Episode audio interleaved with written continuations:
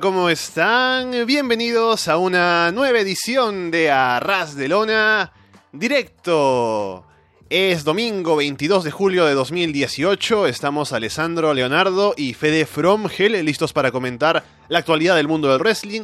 Tenemos la previa para Slammiversary, que es esta noche, el evento más reciente de Impact Wrestling. Tenemos ya WWE camino a SummerSlam, así que hay mucho para comentar. Estamos en directo en YouTube, si nos escuchan luego, gracias por darle ese botón de play a esa descarga, ya sea a través de Evox, de iTunes, de YouTube, o por seguirnos, por supuesto, en arrasdelona.com y solowrestling.com. Fede, ¿qué tal? Hola, muy buenas. Contento de estar una vez más en Arras de Lona, en el directo. Todavía no abrí el link, así que no puedo ver el chat, que es lo que siempre nos distrae y nos divierte.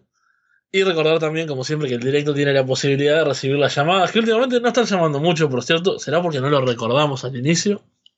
Bueno, yo siempre lo recuerdo, así que no, no creo que sea ese el motivo.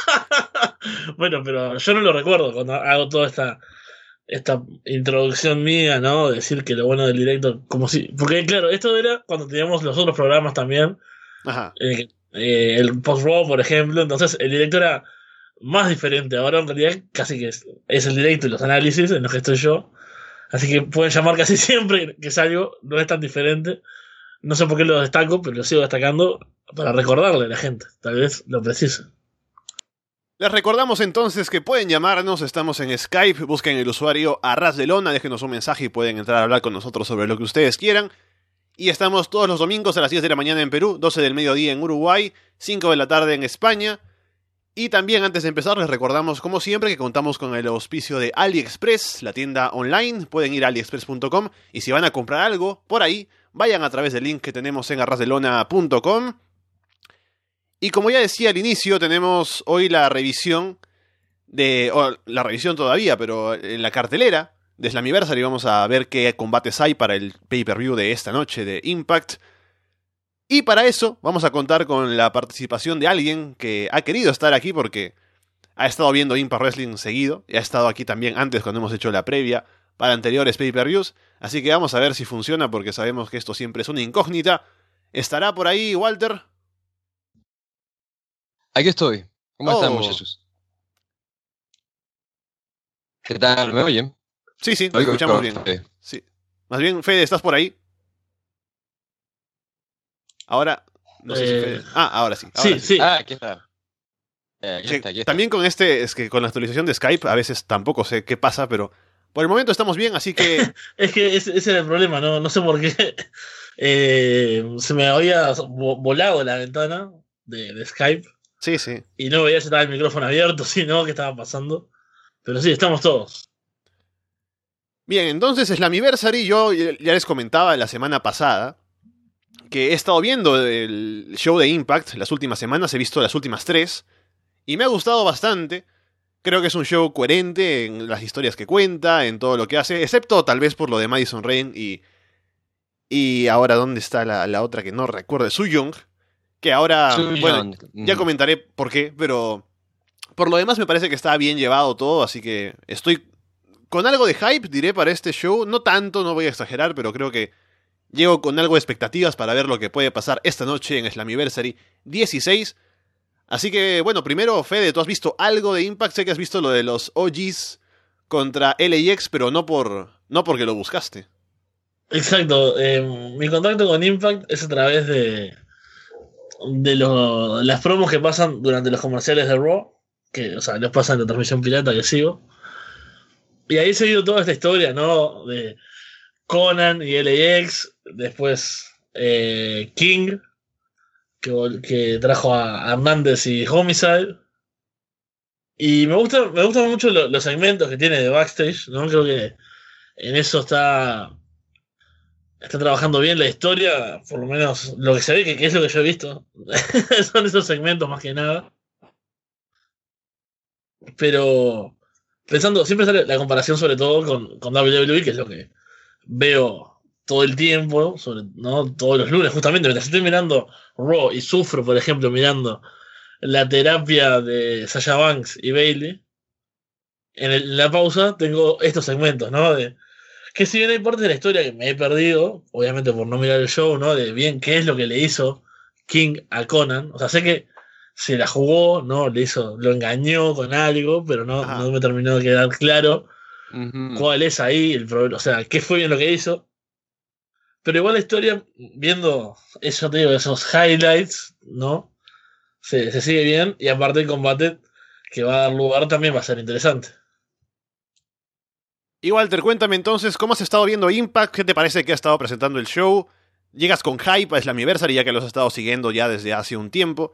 ¿Qué te parece el, el camino a Slammiversary y cómo se presenta el pay-per-view esta noche? Bueno, ya lo he comentado antes aquí en Arras de Lona. Yo soy quien cubre el programa de Impact Wrestling para solarwrestling.com. Visite solarwrestling.com.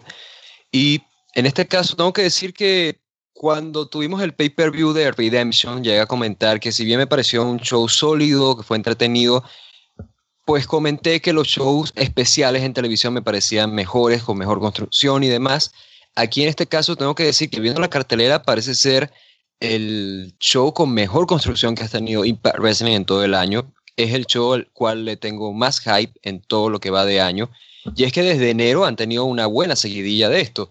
Ya digo, no solamente tuvieron Redemption, sino que rescato bastante los especiales en televisión porque es su alternativa a los pay-per-views, pero esa alternativa la han sabido aprovechar al máximo. Y en este caso, en pay-per-view, cuando tuvieron Redemption, algo que rescatamos bastante en el análisis que hicimos fue el hecho de que se atrevieron a hacer cosas y mostraron cosas que en televisión pues no pueden por estar limitados por el rango que tiene de público Pop TV y por el hecho de que no pueden de pronto exagerar con el uso de sangre o algo por el estilo. Y en esta ocasión siento que van a aprovechar eso y seguramente veremos alguna que otra sorpresa. Entonces sí, muchísimo hype para Slammiversary. Veamos entonces qué tenemos en la cartelera, empezando por un combate simple entre Tessa Blanchard y Ali. Una historia de Tessa ahí molestando a Ali y Ali ya habiendo cambiado, no habiendo cambiado de atuendo también, porque ahora es más agresiva y todo lo demás. Así que a ver qué sucede en este combate, porque vemos que el ascenso de Tessa Blanchard es básicamente lo que se está vendiendo. Sí, ahí me imagino que, van a seguir eh, a Tessa, que es parte de la nueva incorporación, que el, el contrato también que, que firmaron por, por más tiempo, no sé bien cuánto era, pero como que es la, apuesta fuerte, una de las apuestas fuertes de, de Impact, una luchadora que tiene eh, está llevando una carrera importante en el, mundo independiente, me parece que van a querer pushearla sobre Ali que eh, viene con este cambio. Eh, yo he visto un poco la, la, historia también de a través de los segmentos de, de Ali en los últimos tiempos, y sí, no es la Ali que yo recordaba haber visto en la época horrible, ¿no? Como estaba María Canelis todavía y todo eso. Si, recuerdan todas aquellas historias. Y, y, es una Ali mucho más interesante, así que puede ser un, un, buen combate. No soy muy fan de Tessa Blanchard, pero puede ser un, un buen enfrentamiento y puede ayudar a, a, poner la obra, me imagino, porque Ali se ha convertido en una de las luchadoras principales de, de Impact. ¿No, Walter? Sí, claro. O sea, Ali ya tiene dos campeonatos de knockouts en Impact Wrestling. El último cayó en contra de Su Young, que terminó derrotando la lucha de ataúd. También mató, entre comillas, a Rosemary. Ella está lesionada, volverá en un futuro. Quién sabe si igual vuelve esta noche. No estoy seguro, no lo creo, porque creo que la lesión sí era mucho más grave como para volver esta noche.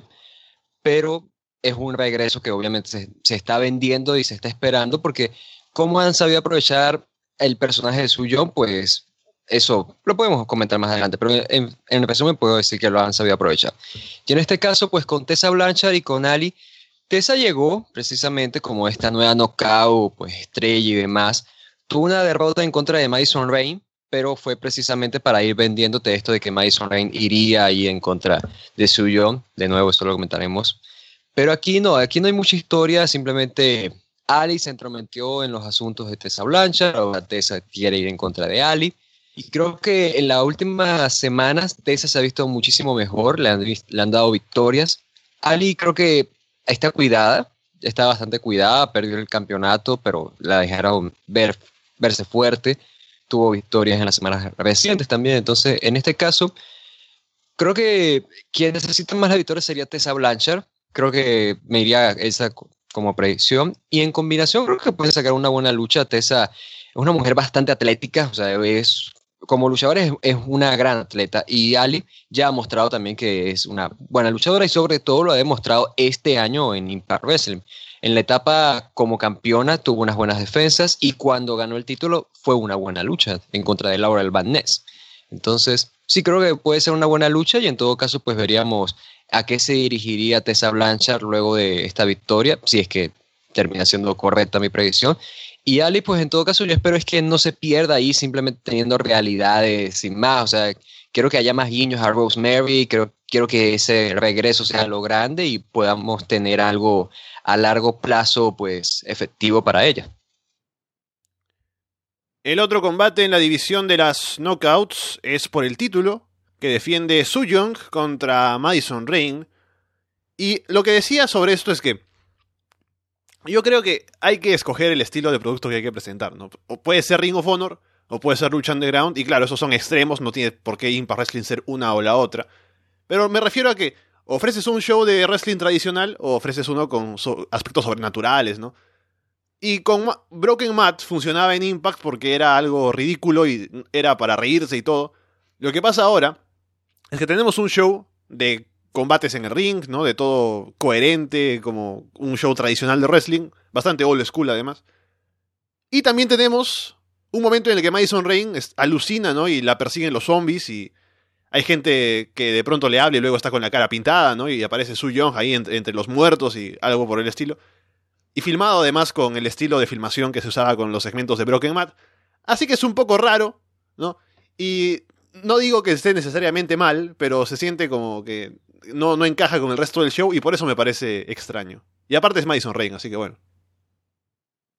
Sí, yo creo que dijiste tal cual lo, lo, que pensaba y lo que podía aportar al respecto, así que como, como he dicho, lo sigo a través de las promos y vi eh, algunas últimas semanas y claro, eran, eran, un poco extrañas, me recordaron un poco así a, al Broken Universe y a Lucha Underground, ¿no? Esa cosa sobrenatural.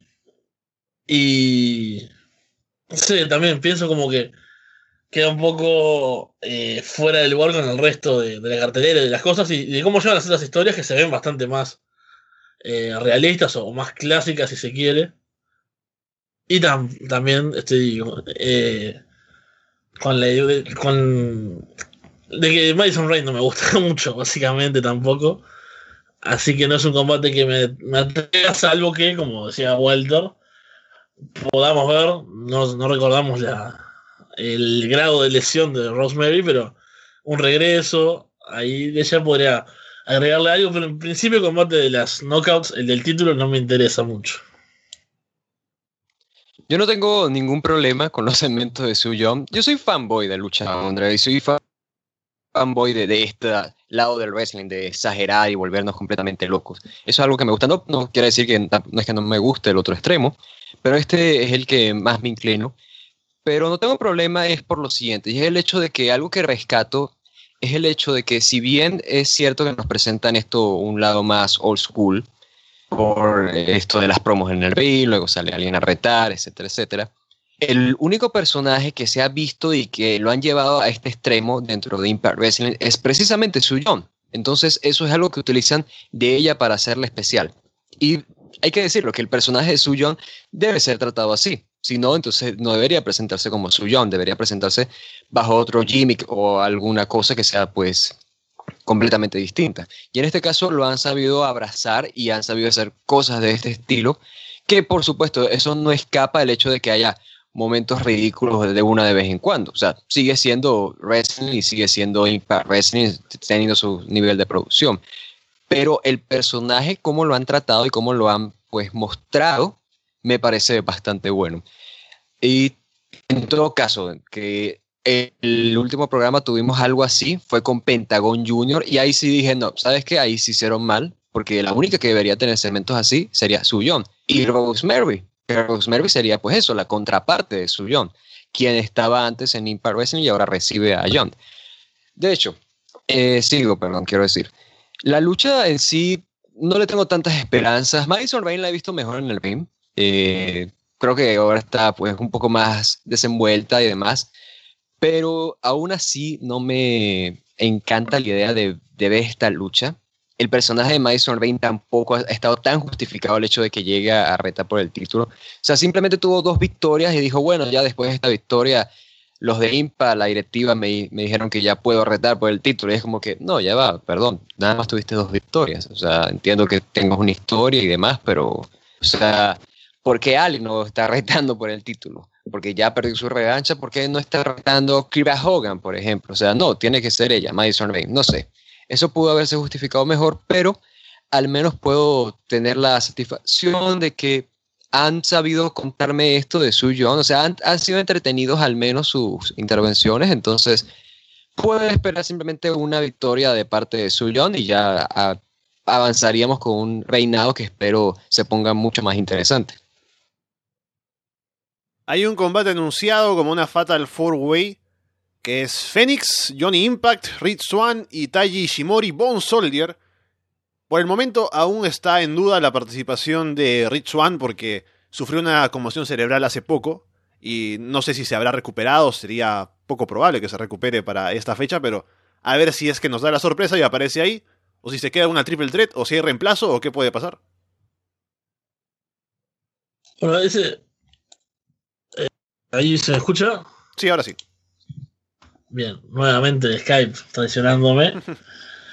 eh, bueno, este es un combate muy interesante, no porque tenga una historia como veníamos hablando de los otros, sino por lo que puede pasar en el ring. Eh, con o sin Rich Swan, yo creo que igual, obviamente él puede aportar a, la acción, pero ya con los otros tres tenemos un combate, no diría asegurado, porque sabemos que en el wrestling nada es seguro, ¿no? Y hemos hay infinidad de casos de, combates que en el papel se ven bien y después no se llevan a cabo. Eh, a ese nivel tenemos las excepciones que comentábamos hace un par de días en el One Night Stand de ICW, por ejemplo. Pero teniendo en cuenta hoy en día el escenario, que es un pay-per-view eh, de Impact, que quieras o no, es una de las empresas importantes hoy en día de, de wrestling, eh, yo creo que los luchadores van a intentar hacer un buen espectáculo, ¿no? Eh, van a tener una buena performance. Y tenemos a talentos como Fénix, ¿no? Taishi Shimori, que me sorprende que haya que vuelva a, Impact. Eh, no sé bien el tema de las relaciones entre las empresas, pero sabiendo que estaba en, New Japan, me, me, me, causa ahora más interés verlo. Yo ya lo había visto anteriormente pero después de, lo último que ha hecho en, Japón, ahora creo que viene con más fuerza todavía, ¿no? Creo que se siente más importante. Y bueno, Johnny, Impact Mundo y los apellidos que tenga, siempre es un buen talento para ver, así que creo que este puede ser un gran combate. Si son tres, si son cuatro, si hay un reemplazo, me imagino que debería ser alguien también a la altura, ¿no? Porque son grandes talentos independientes, talento de Japón, talento bueno, de Impact y millón de empresas como es Johnny y un ex WWE como es Rich Swan, o sea, alguien para estar para reemplazarlo debería ser alguien de renombre también, así que salvo que consigan a alguien así, yo creo que si él no llega, los tres restantes también pueden dar un gran combate. Sí, lucha creo que no pueden esperar nada que sea pues una buena lucha, o sea, buena acción, buenas combinaciones. Rich Swan y Phoenix tuvieron una lucha hace un poco en Impact Wrestling y fue una buena lucha. Y sí, realmente creo que puede resultar siendo un combate que se robe la noche. Y algo que me llamaría la atención aquí es la presencia de Johnny Impact.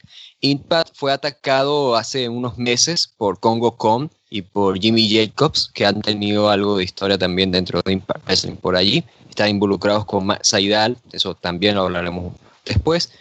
Y creo que aquí, en todo caso, igual podríamos ver algo de parte de ellos, ¿sí? O sea, creo que, no sé si de pronto un tour de, parte de Impact, una aparición de Impact en la lucha por el campeonato de la S Division, pero espero algo, porque no, no quiero que con la lógica que ha mostrado Impact Wrestling últimamente de pronto simplemente hagan esto de no, bueno, ese ataque ocurrió en su momento, pero fue solamente para que sacáramos a Impact de televisión unos meses y ya está, ¿sabes? O sea, quiero que al menos hagan algo con eso y en todo caso sí, esperaría una victoria de Impact y un combate que puede ser de lo mejor de la noche.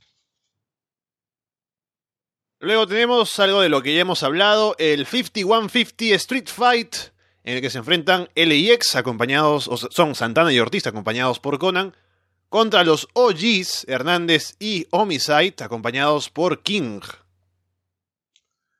Y bueno, acá espero violencia, ¿no? Después de esta historia que vienen llevando a cabo, esto, ahora a ver si, si Walter puede ampliarme un poco el, el trasfondo, pero con, tantos segmentos, con la traición, han calentado la rivalidad y el, la estipulación obviamente también pretende ayudar a eso.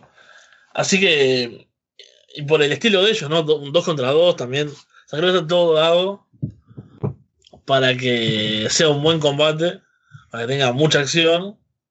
Y me imagino eh, una en realidad depende de cuál sea el siguiente paso de los equipos y, cuál, es la relación actual de, de Hernández y Gómez ahí con, con, Impact, pero me imaginaría una victoria de LAX, ¿no? Que son mm. eh, los, eh, los, bueno, los que están en la empresa, los que vienen luchando hace más tiempo y supongo que los que van a mantenerse como, como figuras fuertes, ya te digo, salvo que la idea sea seguir con esto, pasa que ya empezando con un combate de esta estipulación, ¿no? Es difícil pensar en revanchas que superen, ¿no? Ya de una Street Fight es como un comienzo, es como el típico combate, tercer combate de una rivalidad, no es como el que suele cerrar, capaz, o, o es como algo avanzado. Yo creo que han ido mucho por la historia, entonces el combate tal vez no tenga muchas más ediciones que este. Solo yo puedo aportar antes de que entre Walter que no es por el título, Así que a lo mejor si ganan Homicide y Hernández, Ajá. luego se plantea, ah, ahora han ganado, Ah, entonces bueno. reto por el título de parejas, ¿no? Ahí, hay un detalle que no había tenido en cuenta. Que yo pensaba que era por el título también. Ahora que sí, y. Pero si no es, ahí tenés, tenés razón que puede haber entonces una victoria de los OGs para después sí tener un combate titular, que sería una forma de eh, continuar como si, o sea, ya la estipulación esta va a ser más importante, pero un combate titular también se va a sentir importante. Así que por ese lado puede, puede tener sentido.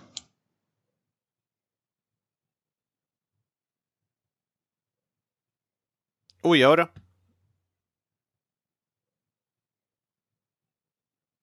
Parece que Walter salió, pero volvió a aparecer. Uf. Vamos a ver, sí. Sí, Aquí estoy. Oh, háblanos, Walter, sobre los OGs contra LAX. Eh, Walter. Estoy arre- me estoy arre Mm. una mierda. No me están escuchando, ya veo. Sí. Escuchamos la palabra shit de tu parte. Sí, sí. Perfecto, Aquí en, en directo, Perfecto. adelante. perfecto. Bueno, mierda, mierda, mierda. Bueno, esta lucha, primero que eh, tengo que decirlo, es probablemente mi historia favorita en lo que va de año. Y es más, lo voy a decir, es mi historia favorita en lo que va de año en todo el wrestling. Ya he comentado alguna vez que soy fan y seguidor de LAX y de su concepto como grupo, pero aún así es que realmente creo que se puede opinar objetivamente que ha sido una gran historia, porque eh, críticas puedo decir que ha tenido demasiados segmentos rellenos, porque hubo, antes de todo esto de la traición de parte de King y demás, hubo muchos segmentos por ahí de simplemente ellos conversando en backstage diciendo, ah, sí, estamos haciendo dinero, ah, sí, ¿Te, te puedo interrumpir un instante nada más? dime. O sea, ya, ya lo estoy haciendo, pero con la pregunta. pero estaba fijándome por las dudas en impactwrestling.com. y Dice, los títulos de parejas estarán en juego en un 5150 Street Oh. Fight. Esto no está en mezcla de español e inglés, sino que lo estoy traduciendo yo mientras lo leo. Sí, Y mientras eh, LAX defiende los títulos contra The OGs. Así que vuelvo Ah, ok. a mi predicción inicial y descarto lo último que dije. Ok, entonces, pues lo que les decía es que muchos de estos segmentos, simplemente ellos hablando ahí de, bueno, sí, estamos haciendo dinero, ah, estamos jugando dominó, pero han al menos servido, si tengo que decir que sirvieron para algo, sirvieron al menos para ver cómo funcionaba el grupo y entonces una vez veías esas dinámicas no, ahora Homicide está fuera, está en México, ay, Conan, desapareció Conan y ahora sin Conan, LAS está perdiendo. Parece King. ¿De dónde viene King? Ah, él viene de Nueva York. Ellos tienen dominio ahí. Entonces te han mostrado cómo trabajan ellos como banda y como mafia, en todo caso, como grupo. Y lo mejor de todo es que no solamente el tiempo que han tardado en ir cosechando poco a poco, sino el hecho de que pequeñas cosas han hecho diferencia. Es decir, la ausencia de Conan es un tiene peso dentro de la historia. La llegada de King tiene peso dentro de la historia. Las breves apariciones de Diamante, que por desgracia ahora sigue lesionada, tienen peso. Entonces, me gusta muchísimo de y en sí una buena lucha. Hernández siempre he sido pues fan de él. Hace un tiempo lo entrevisté. O sea, de los mejores con que me ha tocado conversar. Pero aún así creo que igual él podría ser la, parte floja del, encuentro porque no está en la misma forma que San aunque no estoy seguro. Igual él puede aportar ahí, ya digo, eh, ese choque de LAS en contra de este puede resultar llamativo. Y en general, ese, ese choque de nuevo de el los OGs en contra de esta nueva generación de leyes ya suena de por sí llamativo. Ahora, lo que me preocupa, y esto se repite también de Sam McCallaghan y la lucha de Eddie Edwards en contra de Tommy Dreamer, es el hecho de que va a ser una lucha. Y ya digo, lucha callejera, House of Hardcore, otra cabellera que seguro va a haber armas, intervenciones y demás. Digo, ya, y creo ahora sí voy a intervenir porque no se escucha nada, Walter, así que vamos a cortarle. Porque no se entiende. Walter, no se te escucha, estás perdido. Creo que King ha enviado a, atacarte como atacó a Conan, ¿no? Que eso fue lo que faltó el detalle, Fede, que no tenías. Que hizo que Conan desapareciera para, para encargarse ah, él de LAX. desapareciera. Bien, sí, sí. Así que no sé si Walter podrá aparecer de nuevo. Pero básicamente lo que esperamos de este combate es que sea violento, que sea entretenido, además que haya muchos gestos con la mano, ¿no? Que hacen ambos grupos y poco más. Pero mucho hype porque es una gran historia. Los siguientes por el título de la X Division, en el que Matt Saidal defiende ante Brian Cage.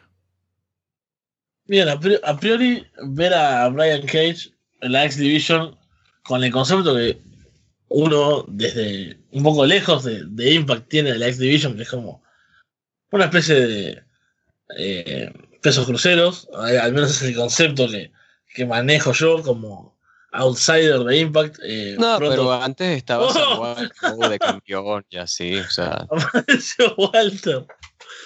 Sí, estuvo, estuvo yo cierto hace, hace tiempo, pero no, yo te digo, es una, una idea que tiene uno que, que no sigue demasiado. Avis fue campeón de la S Division hace años también. bueno, él claramente no, no pesa menos de 205 libras, ¿no? Sí, en algún momento pusieron límite de peso, luego lo quitaron, luego dijeron que eran solo triple threats, así que la historia con Impact y el X Division es, es cambiante.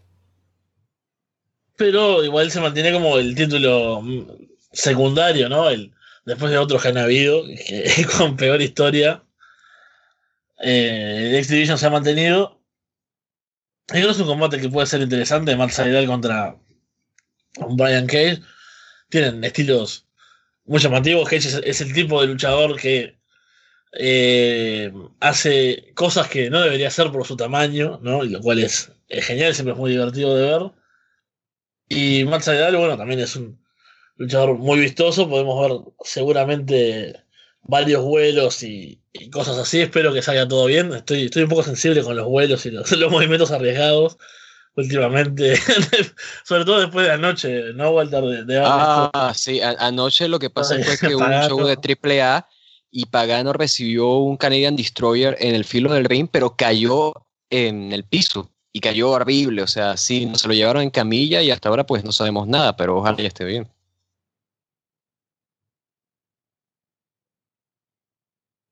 ¿Algo más, Fede, o que Walter comente el combate? Eh, no, no, que sea Walter nomás. Muy bien. De esto ya he dicho, eh, Brian Cage como proyecto me está gustando muchísimo, pero siento que cuando lo colocaron esta historia del título de la X Division, lo pararon un poco. No que lo tengan, digamos, enfrascado en esta división o, porque lo tengan limitado en sí. Pero, o sea, hay que considerar que es el tipo que votó dos veces a Bobby Lashley, eh, que llegaba invicto, ya digo que lo vimos ganando combates en desventaja, además, incluso camino a retar por el título de la X Division, derrotó a Congo Entonces, que de pronto vaya en contra de Matt para mí, no sé, es un poco contradictorio. Debería ir por cosas más grandes, pero de nuevo, actualmente Impact Wrestling con llegadas y debuts hay que cuidar demasiada gente y es un poco complicado. De hecho, están sumando más y más gente y están dando impulso a gente que yo creo que no debería. Por ejemplo, el Desi Hit Squad. Entonces, e, eso es algo que tengo eh, en contra, que veo negativo en cuanto a esto. Aún así, en cuanto a acción, pueden hacer algo bueno. Y yo me arriesgo aquí, yo creo que diría que Seidel va a retener, no sé si necesariamente con un conteo de tres sobre Brian Case, pero veo aquí que podrían hacer algo así como el inicio del nuevo grupo de Jimmy Jacobs. Ya digo, o sea, en el pasado Jimmy Jacobs ya ha tenido este tipo de grupos, en Reign of Honor es bien recordado The Age of the Fall, entonces aquí podrían hacer algo así por el estilo con Congo Con, con Matt Seidel, quizás con Johnny Impact o alguien ahí que añadan al grupo. Killer Cross también eh, podría ser un candidato. Lo veo, lo veo, entonces sí, me arriesgaría a decir que Sedal va a salir como campeón esta noche en Anniversary. Luego tenemos el House of Hardcore Rules Match, que no sé qué será, entre Eddie Edwards y Tommy Dreamer. Y la historia básicamente es con Edwards muy molesto luego de lo que pasó con Sammy Callihan y volviéndose loco y ya luego Dreamer queriendo calmarlo y lo que hace que las cosas empeoren. Y ahora un House of Hardcore match, Fede, en el que habrá objetos y también habrá promoción para House of Hardcore. Y sí, el bueno de Tommy Dreamer se lo merece, ¿no? Va a ir a, Impact a que a recibir golpes probablemente en la cabeza, a sangrar. Tommy Dreamer seguramente sangre. Lo menos que puede hacer es ponerse su camiseta de House of Hardcore y, y ponerle el nombre al combate, ¿no? Yo creo que es justo. Y también, al igual que en el otro combate, espero violencia. Acá incluso más tal vez entrar en, los objetos. Y, y me gusta también esta historia, me gusta. Si bien Eddie Edwards, tal vez eh, en, la en la parte actoral, digamos, ¿no? Su eh, capacidad de interpretar y de transmitir sentimientos no es lo mejor del mundo pero eh, me, ha gustado este, este paso a la locura que ha tenido, ¿no? Toda esta, esta historia, cómo lo ha llevado después de lo de Sammy Callihan a, a esto, a convertirse en este demente violento. Creo que si bien él no ayuda mucho en facialmente, sobre todo, no sé, es como que no termino de creerlo. Tanto esfuerzo ha hecho y ha hecho hace realmente, eh, lo hace de forma tan eh, convencido, me parece. O sea, creo que es una historia que él le debe estar motivando a hacer y demás. Creo que al final te termina metiendo, como es el caso, y, te interesa. Yo por lo menos tengo ganas de ver este combate, ver cómo se desenvuelve y cómo lleva al ring lo que ha hecho en, la historia. Así que es un combate que espero y que imagino que va a ganar Eddie Edwards también por, por cómo se ha planteado y por, bueno, Tommy Dreamer, el estatus que tiene actualmente, puede perder la rivalidad. Yo te digo que la historia de, Edwards volviéndose loco, ya, ya había comentado, ¿no? Que él quizás no tenía esa habilidad que tú mismo comentas, pero me estaba gustando, o sea, eh, el hecho de que se atreviera a hacer algo como esto me estaba gustando, pero cuando vi esa última, sí, vamos a decirle, pelea entre Callihan y él, en el bosque en el que Edward se enloquece, no sé si llegaron a ver eso ustedes. Dije, bueno, esto es ridículo. Dije, esto es ridículo. O sea, esto, esto no es ridículo Broken Matt. Esto es directamente ya ridículo que ves a Eddie Edwards haciendo caras, fingiendo ser un asesino y dices, no, tú no eres un asesino, Eddie Edwards. ¿Quién te crees tú? Anda a hacer galletas. Entonces, no sé, realmente no, no termino de comprar eso pero es una historia y una lucha que tiene sentido, o sea, por el hecho de que Eddie Edwards ha perdido a su mujer, eh, ha perdido la razón también por esta obsesión que le causó la realidad con Sammy Callihan, y él se enfrenta al hombre que básicamente es eh, su versión en el pasado, Tommy Dreamer. Porque en el pasado Tommy Dreamer pasó por cosas similares con Raven. Entonces aquí siento que es como el pase de antorcha y veríamos entonces la victoria de Eddie Edwards, que ya digo, mi, preocupación es el cómo trabajarán una lucha callejera, una lucha hardcore y luego el máscara contra caballera. Entonces eso es lo que me preocupa. Pero pienso, bueno, sabes, está Tommy Dreamer, es un tipo que sabe de esto, y Eddie Edwards puede conseguir una victoria que lo hará lucirse en un futuro quizás, o sea, recordaremos esto como que, bueno, aquella vez que Eddie Edwards cambió finalmente de personaje, de imagen y pasó a ser pues este, este nuevo Eddie Edwards, y por esa parte me interesa, aunque por lo que podrían hacer en el, ring quizás no tanto. Luego tenemos el combate de máscara contra cabellera en el que se enfrentan Pentagon Jr., no Dark, gracias a Dios, contra Sammy Callihan.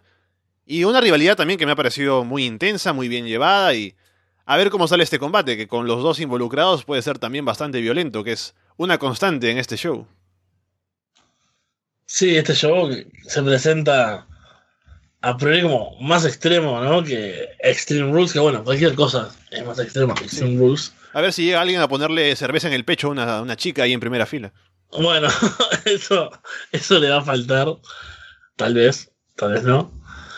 Pero bueno, este es otro combate que espero. Y debe ser el que más me interesa porque Pentagón me encanta, es genial. Y en un combate tan importante como es una lucha de apuestas. Y Sammy Callihan viene con UBI también. Así que seguramente, como ya comentamos antes, un combate que va a tener intervenciones, eh, objetos. Me imagino mucho trash talking, ¿no? Un combate bastante hablado, digamos. Es una rivalidad también que han vendido muy bien.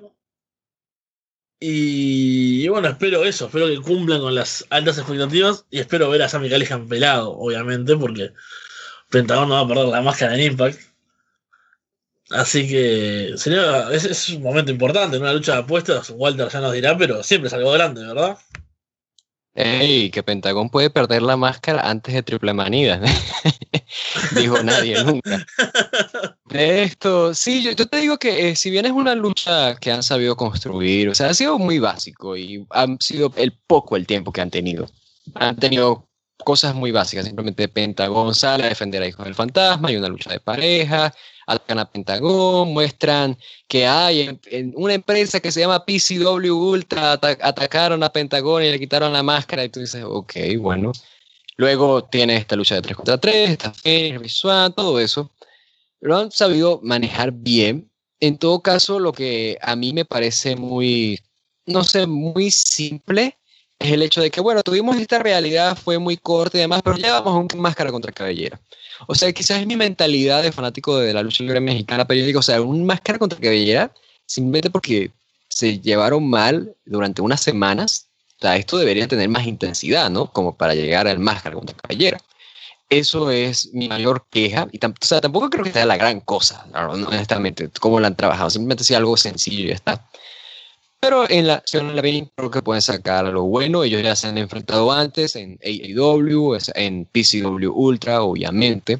Entonces, aquí creo que pueden aprovechar el escenario en Slammiversary en un pay-per-view, entonces pueden sacar algo especial y obviamente creo que Sammy Callihan terminará pues rapado y veremos esa victoria esa cabellera ganada por Pentagón para luego ir a México, ya digo, a Triple Manía y mantener su máscara. Entonces, dos luchas de apuestas exitosas para Pentagón y pues qué bien para él.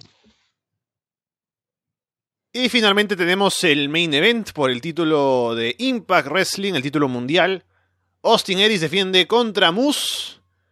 Una historia que, en cuanto a cómo se llevó, por eso básicamente es por esto que tengo la idea de que Impact es ahora un producto muy old school el campeón vendiéndose como el campeón que es, Moose como el gran retador que viene con todo el momentum y a ver si lo puede destronar.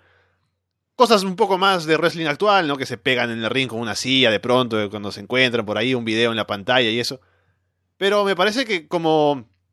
En, en cuanto a vendernos, que es el campeón, ¿no? El tipo establecido ya, y el retador que viene desde abajo pero que viene muy fuerte y a ver si con la ventaja física lo puede derrotar me parece que se vende bien el combate, así que simplemente queda por ver qué tan bien puede salir en el ring, porque Moose es bueno, pero habrá que ver si puede encajar en un combate nivel main event y todo lo demás.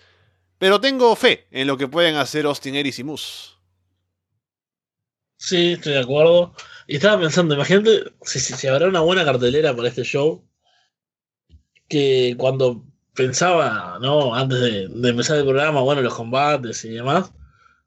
Es un combate que hasta se me pasa, me olvido por momentos que, que el título principal, y ahí está Doctagon por, apareciendo como, como ¿A siempre. quién crees que apoya a Octagon? ¿A Austin Aries o a Moose?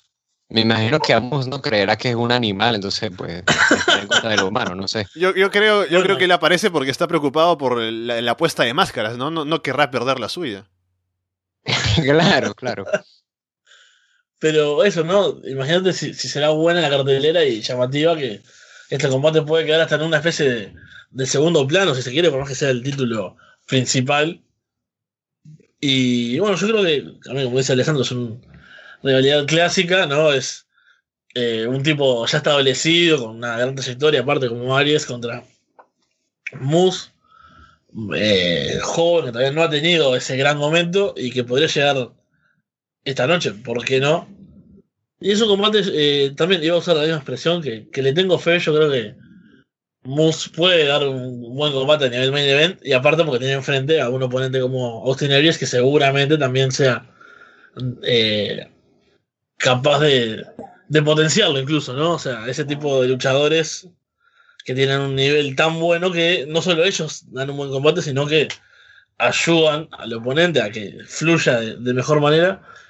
Y creo que dicen en, en, comentarios que, claro, hubiesen vendido la rivalidad con Moose como tipo grande y Aries el pequeño que no tiene estatura para subir a la montaña rusa, por ejemplo, ¿no? Mm. Eh, una, una, lástima que no hayan optado por eso, pero... Sería un main event más potente con esa historia, sí.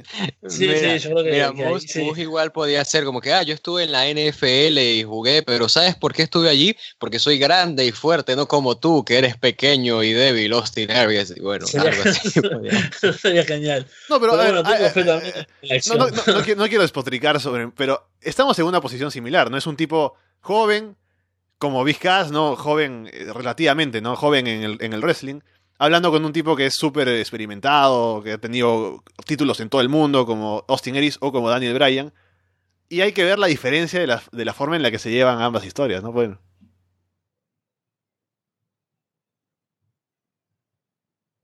Fede, ¿estás Dale, listo? dale, dale, Walter, nomás. Yo de esto creo que tengo una opinión quizás impopular porque estoy algo decepcionado con cómo lo han manejado. O sea, obviamente cómo han mostrado a Austin Aries como campeón y a Moose como este tipo que pues quiere alcanzar su sueño y ha mostrado, y hemos conocido más de él en la, parte personal. Hemos visto entrevistas, declaraciones suyas, cómo contó él de que no, bueno, como abandoné la NFL, ya no sentía la pasión por el fútbol, pero el wrestling pues fue una pasión, me enamoré al instante. Ay, mi ex esposa, la cual me denunció por violencia doméstica, dijo que no sería nada. mi mamá siempre me apoyó, etcétera, etcétera. Entonces, esa parte me ha gustado.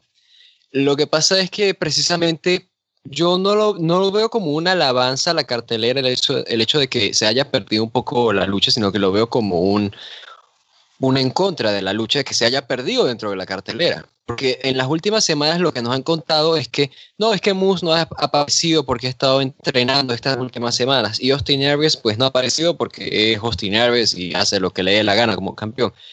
Y yo digo, ok, bueno, quizás hay razones, seguramente fuera del kayfabe por qué se dieron eso, pero o sea, me, que me parece quizás algo flojo. O sea, han, han hecho lo que han podido, eso lo reconozco, pero creo que esto, no sé, el May Event de Anniversary igual ameritaba un trabajo pues más a fondo, un, algo pues ya digo, mejor. Fuera de eso, pues sí tengo los mismos miedos en cuanto al combate, en cómo lo podrían manejar. Aún así, creo que ambos están comprometidos, o sea, creo que Moose ha mostrado pues ese compromiso a querer ser esta estrella grande de Impact Wrestling. Impact está poniendo fe en él, O sea, lo, lo nombran Mr. Impact y no es por nada. O sea, si lo nombran así es porque quieren que la gente lo asocie con Impact Wrestling. Y Austin Aries, pues ya digo, va a estar en el main event de un pay-per-view, siendo él el campeón mundial. No creo que pierda la oportunidad de él poder hacer algo bueno. Y estaba pensando en el resultado. Todavía no lo tengo claro, pero sabes que no me voy a ir de aquí sin decir un ganador, así que voy a arriesgarme y diré que Moose va a ser nuevo campeón de Impact Wrestling esta noche, a ver qué tal sale, pero sí, un main event que al fin y al cabo es una historia que han sabido manejar y que puede ser entonces la coronación y la parte más, más alta en la carrera de Moose aquí en Impact Wrestling. Ujú. Sí, yo también me imagino que Moose puede ganar, así que queda por ver si lo hacen y qué tal bien resulta, ¿no? Cómo sería su reinado como campeón. Estamos con expectativa para Slammiversary esta noche. Vamos a comentar el show luego el martes con Carlos, así que estén atentos a eso y vean el show si es que se animan Al final aparece Alberto el patrón y ataca a Moose y a- Oh, por favor. Por favor. Bueno, Walter, gracias por estar con nosotros aquí para hablar de Impact y nos veremos luego. Sí, seguro. Siempre que sea para hablar de Impact Wrestling y de sus eventos, pues ahí estaré. Y nada, muchachos, suerte con el resto del programa. Chao, Fede, nos vemos. Chau. Nos vemos. Ahora bueno, no sé cómo, ahí- no sé cómo colgarle ahora con, en este nuevo Skype, así que vamos a, sí. vamos a ver si se puede. Voy a tener que llamar a Fede aparte y va a sonar además porque no puedo ponerle mute a los sonidos de este Skype. Aló, Fede. Bien. Aquí estoy, aquí estoy. Bien, ok. Me decías algo. Sí, que ahora también soy especialista en Impact, ¿viste? La gente habrá notado un cambio entre nuestras previas anteriores y las previas de hoy. Y quiero decir que esta noche la cobertura la voy a hacer yo en Solo Wrestling. Oh, Así que puede haber en un futuro, ¿eh? ¿Quién, quién te dice cuando hablemos tal vez de, por ejemplo, Bound for Glory, ¿no? Una previa completa, ¿no? Con, con incluso más opinión que este caso, más conocimiento, y por qué no, podamos prescindir de una vez por todas de Carlos, no de Walter, obviamente, Walter sí aporta, sí de Carlos, y analizar también eh, un show de, de Impact nosotros, que es lo que la gente quiere, ¿no? El, el main event, no tener que recurrir al midcard, pero bueno, por ahora hay que hacerlo. Yo te digo sinceramente ahora que estoy volviendo a ver Impact. Porque sucede que el producto de WWE está en crisis, ¿no? Porque no, no es bueno. Encuentras cosas por ahí porque el talento es bueno, obviamente, tienen grandes luchadores, pero el buqueo es malo. Y por eso llega Impact, lo veo y me parece tan mejor que decido verlo ahora seguido. Y de pronto me engancho. Y eso me plantea quitar otras cosas de medio, ¿no? Porque no tengo tiempo para todo. Y ahora Lucha Underground está por sufrir porque obviamente no puedo cortar Raw y SmackDown porque tengo que hablarlo, es la empresa más grande. Sí, Pero Lucha Underground está- Con lo, que, con lo que no me gusta muchas cosas en Lucha Underground, tengo la tentación de dejarlo de ver. Sí, sí, estamos en la misma situación, me parece. Matt Striker me convence además, cada vez que habla tonterías. Y Vampiro está en un nivel No, flojísimo. está en también. un punto de que ya no les importa nada. Al menos no Vampiro, importa, ¿no? exacto. No, a, a Matt Striker, el problema con Matt Striker es que le importa demasiado y por eso se esfuerza mucho y lo arruina cada vez más. Y Vampiro ya no le interesa nada. Entonces es una es un momento interesante en Lucha Underground en comentarios. Sí, sí, lo, lo de Vampiro es terrible porque si lo recordás en la primera temporada, por ejemplo, ¿no? Ese vampiro encendido, loco, diferente, porque era un tipo diferente comparado a otros comentaristas. Lo ves ahora ahí y es como sentado en un bar, ¿no? O sea, charla, creo que ni siquiera nosotros somos tan, tan sueltos, tan así como poco profesional, digamos, ¿no? Como que el tipo está ahí, comenta un poco, dice algunas cosas, pero está totalmente desconectado, no sé. Eh, está bastante mal la, mesa de comentaristas de Lucha Underground y bueno, varias cosas más. Mientras tanto, hablemos de lo que pasa en Raw, que también tiene cosas que no van del todo bien, especialmente lo que tenemos para el día de mañana, que es otro combate entre Roman Reigns y Bobby Lashley, esta vez por el retador al título de Brock Lesnar en SummerSlam, que está confirmado que será el combate del main event, ya la defensa de Lesnar. ¿Y por qué está mal esto? Tuvimos el Roman contra Lashley en el último pay-per-view en Stream Rules, victoria limpia para Lashley, todo bastante interesante por cómo se había planteado. El día siguiente en Raw tenemos dos triple threats Que además hay que hablar cómo se plantean, ¿no? Porque Uf, uf, por favor. sale ahí Kurangel, trae a Paul Heyman para hablar sobre el, el reinado de Lesnar, que tiene que defender y todo lo demás. Y dicen, bueno, hay que sacar un retador. ¿Cómo hacemos? Sale ahí toda la gente de uno, ¿no? No recuerdo el orden en el que salen. Sale Lashley, me parece primero, no sé, porque debería, porque es el que ganó el combate más grande de la noche anterior. Sale Finn Balor, sale Elias, sale Seth Rollins, Roman Reigns creo que lo, lo tengo a mano. Sí, sí. Porque es genial, o sea, es porque realmente es importante, por eso te, te corto, porque es aún más demostrar el sinsentido de todo esto, o sea, ni siquiera las entradas del o sea, realmente no, no, no tienen por dónde agarrarse, es, es maravilloso. A mí me, yo soy el mundo que me divierte lo, horrible que es, como muchas veces hablamos, ¿no? De, disfrutar de lo, horrible. Estaba hablando, ¿no? Como decías vos, por Heyman, Kurt Angle, sale Bobby Lashley. No, está bien, él ya ha comentado que uno de sus objetivos era Roman Reigns, otro Brock Lesnar, venció uno, va por el otro. Bien, hasta ahí, todos de acuerdo. Sale Drew McIntyre. Ahí, eh, sorpresa, porque no ha tenido una gran carrera solitario, por más que lo vemos como un tipo que obviamente da para mucho. Y ahí nos cuenta que, bueno, lo de Dolph Ziggler es como una fase 1, ahora va a la 2, que es el campeonato universal.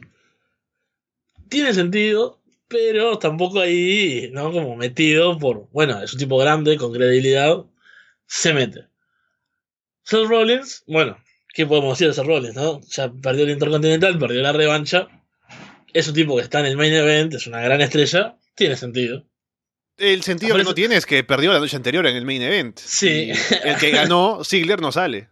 Que claro, es campeón intercontinental, pero podría salir, ¿por qué no? Claro, ahí el problema es la ausencia del otro, porque es el tipo de luchador que, que llega con tanto estatus, incluso en la derrota, porque si no, no podrían pasar nunca a, a otro título. Es como, bueno, terminé con el Intercontinental, vuelvo.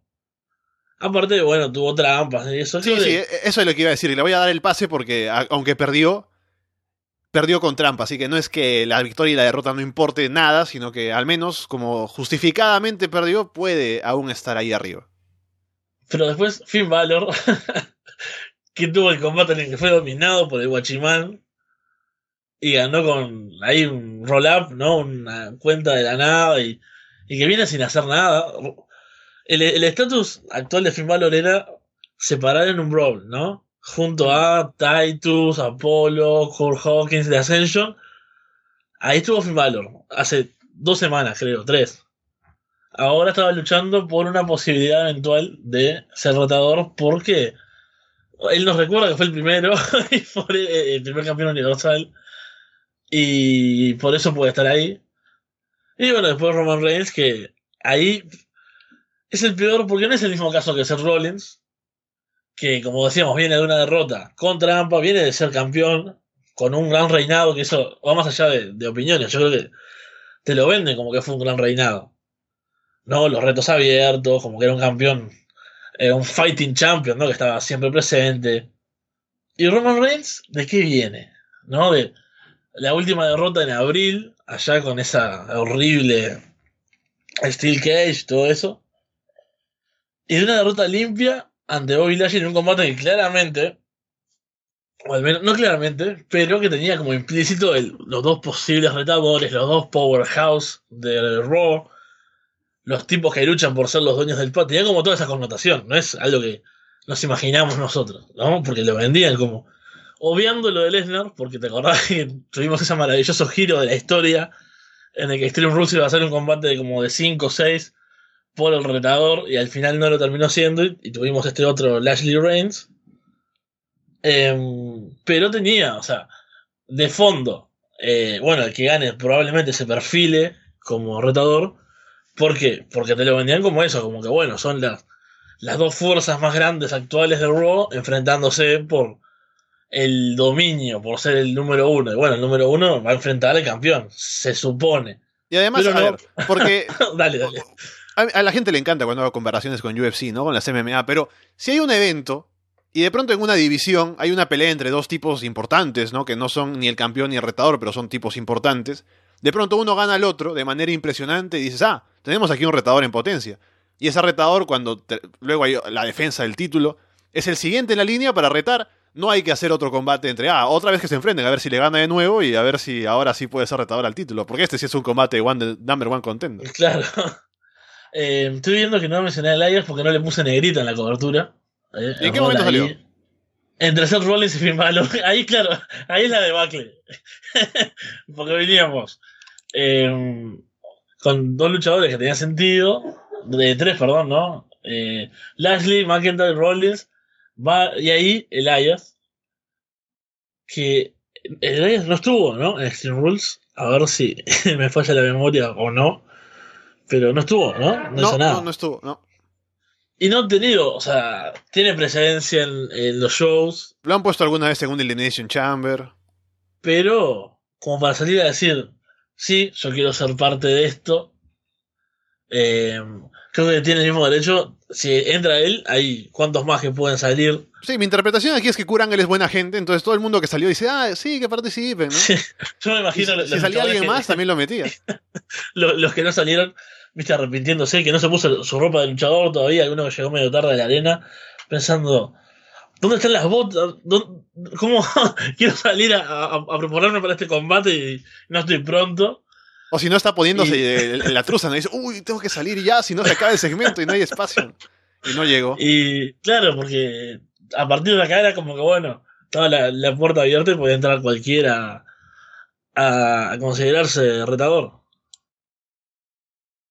Y lo que pasa es que Roman gana un combate, que me parece que es con el Elias, no, es con ah, Drew McIntyre y con Seth Rollins. ¿Drew McIntyre y Seth Rollins? ¿O con el Elias y, Es eh, Roman Reigns, Drew McIntyre y Finn Balor. y Finn Balor? Exacto, sí, porque el Sí. otro era Seth Rollins, eh, eh, Bobby Lashley Elias. y Elias. Ajá. Entonces gana uno Roman, gana el otro Lashley y se enfrentarán la próxima semana en esa final para determinar la retadora al título de Brock Lesnar. Y lo que esto en un primer momento te hace pensar es que seguramente Lashley le ganó limpio a Roman en, en Steam Rules porque tenían ya en mente que iba a haber otro combate en el que Roman iba a poder ganarle limpio a Lashley. Así se, se limpiaba esa derrota, ¿no? Quedaban en 50-50 los dos y Roman va a retar a Lesnar en SummerSlam. Lo cual es una estupidez. Porque hace que la victoria de Lashley no significa nada al final, que en su momento significó bastante, y era algo de lo más interesante que había dejado Stream Rules, y con esto se borra todo, entonces sería muy tonto si lo hacen así. Y hay salidas, o sea, lo primero que puedo decir es que una forma de haber, haber buqueado esto diferente, si ya vas a hacer este otro combate por el retador al título, es que el combate, el último de las Triple Threats, la última de las Triple Threats, no la gane Lashley, sino que la gane, digamos, Seth Rollins, venciendo a Elias. Así Lashley queda fuera solo por este, este detalle técnico, ¿no? De que podría haber ganado, pero de pronto no ganó y no lo cubrieron tampoco. Y así cuando Roman le gane a Rollins y luego le gane a Lashley, mejor dicho a Lesnar, está Lashley todavía con esa idea de que, ah, yo te he ganado, entonces yo puedo retarte. Y hay un combate en un pay-per-view entre Roman y Lashley, con esa idea de que Lashley ya le ganó. Y sería un combate grande, ¿no? Con el campeón contra el tipo que le ganó. Pero no parece que. Bueno, ya, ya se va a quemar esa otra posibilidad, así que no. La salida que yo encuentro a esto es que a lo mejor pasa algo en el combate de mañana. Y no solo Roman contra Lesnar, sino termina siendo como una triple threat con Lashley también. Que sería mejor, además porque no moriría el combate en, en New York como murió en WrestleMania. Entre Roman y Lesnar, que ya nadie quiere ver. Metes a Lashley ahí, que tampoco es una gran solución, digamos, porque no es que sea super, no esté super over con el público. Pero algo por ser diferente puede aportar. Sí, la verdad que es el mismo panorama que, que veo, ¿no? Lo que decís vos. eh, por un lado, la, la mala idea, si, si es que Roman Reigns va a ir uno contra uno contra Lesnar, hacer esto es una mala idea. eh, tira por la borda el combate anterior, pierde el momento un Lashley, que man- haberle ganado a Roman Reigns es importante. Pero si es- cuando, cuando se- el combate define algo, lo pierde, eh, se borra, o sea, no solo se borra, sino que queda un poco, hasta retrocede, te diría, no se, no, se- no se mantiene ni siquiera en el mismo punto. Es como, bueno, en los momentos importantes no estuvo, digamos, ¿no? Cuando tenía algo en juego. Y aparte, porque él mismo dicho, eh, mismo dijo que su objetivo era eh, Lesnar, es, esto te demostraría que ni siquiera puede cumplir sus objetivos, ¿no? O sea, que el tipo vino Bueno, sí le ganó a Reigns, pero después perdió contra Reigns, no llegó a luchar contra Lesnar y quedó ahí. ¿No? Con la. Volverá a ponerse la boina y esas cosas. O, como también decimos, está la opción de la triple amenaza, que es lo que puede salvar. eh, por un lado, eh, la resolución de este combate mañana en Raw, ¿no? Que tenga algún final, alguna cosa eh, sucia, entreverada, polémica. Y por otro, que despierte y que levante el combate de SummerSlam. ¿Por qué? ¿Qué número sería ya este Roman Reigns contra Brock. Lesnar? ¿El 4? Lo voy a No. buscar para darte el dato, porque es. Al, al menos por el dato voy a, voy a buscarlo. Sí, sí. Entonces, obviamente, yo creo que un agregado, sea el que sea, ¿no? Creo que en este momento pones a, a cualquiera y, uh, estamos. Se cayó la transmisión, la emisión. Ah, sí. A ver, déjame Sí. fijarme. Oh, parece que sí, y no sé por qué. A ver. Bien, se cayó la transmisión, pero estamos de vuelta ya, habiendo arreglado los problemas técnicos. Y viendo los datos aquí de Cage Match, sería. Hemos tenido uno en, el, en WrestleMania 31. Luego tuvimos otro en WrestleMania 34. Y el otro en Greatest Royal Rumble. O sea, han, sido tres. Eso sin contar que ya estuvo Roman en una Fatal Four Way en, en SummerSlam. Y bueno, pero sería el cuarto combate individual entre Roman Reigns y Brock Lesnar. Luego de los otros tres en los que hubo finales no satisfactorios. Sí, sí, por favor. Que no sea un, un mano a mano, entonces esa triple amenaza puede salvarnos un poco. Y además tenemos una sombra sobre ese combate titular de gran tamaño, que es la sombra del Monster in the Bank. Que, qué aburrido, aparte. Yo pienso en Braun Strowman como, como el tipo que tiene el maletín. Y me aburre tanto, pens- me aburre pensar. e- Es como que todo lo que está en torno al campeonato universal ya te aburre, ¿no? Porque estamos pensando, bueno, el combate de rotador ya, ya está mal, ¿no? Otra vez, si bien fue bueno el Lashley vs Reigns, pero todo lo, que venimos comentando este último rato, estamos deseando hacer una triple amenaza. No importa, o sea, ¿entendés que estamos pidiendo que haya un final polémico y- y sucio y horrible con tal de que ese combate no sea otro mano a mano.